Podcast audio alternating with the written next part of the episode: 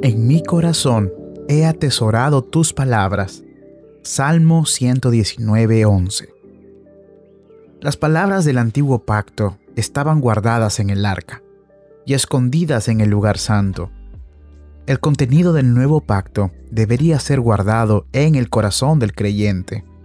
Mediante la meditación íntima, diaria y en oración, deberíamos intentar entender, disfrutar y atesorar la palabra santa de Dios.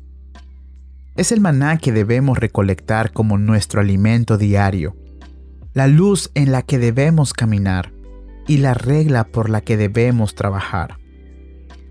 Atesoremos las doctrinas de gracia, que son el fundamento de nuestra confianza, las promesas sumamente grandes y preciosas, que son fuentes inagotables de consuelo, y los preceptos buenos y santos, que son guías infalibles.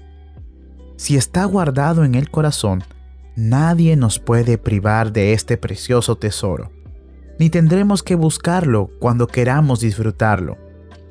Pero para que esto ocurra, debemos conocer el valor de su palabra, apreciar su contenido, examinar sus páginas, meditar en nuestra mente y alimentarnos de ella como nuestro alimento diario. A menos que la atesoremos en nuestro corazón, no seremos santificados por ella, ni estará escrita en nuestras vidas.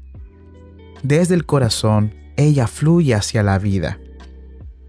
Que sea nuestra oración diaria, que Dios ponga sus leyes en nuestra mente y las escriba en nuestro corazón que podamos ser epístolas de Cristo conocidas y leídas por todos.